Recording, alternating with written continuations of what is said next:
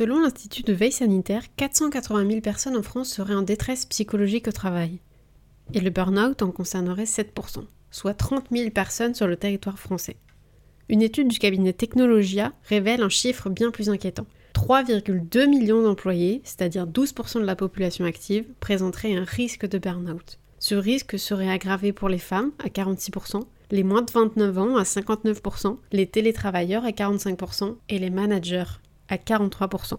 Si je vous parle de burn-out aujourd'hui, c'est pas un hasard. Ma prochaine invitée, Patricia, était à un haut poste quand elle s'est retrouvée complètement paralysée au travail. Un travail qu'elle adorait pourtant. Après un burn-out diagnostiqué assez rapidement et un accompagnement de qualité, Patricia a eu le déclic et s'est fixé un challenge. Et non des moindres, décrocher l'un des masters de business les plus prestigieux et les plus compliqués à avoir, le MBA.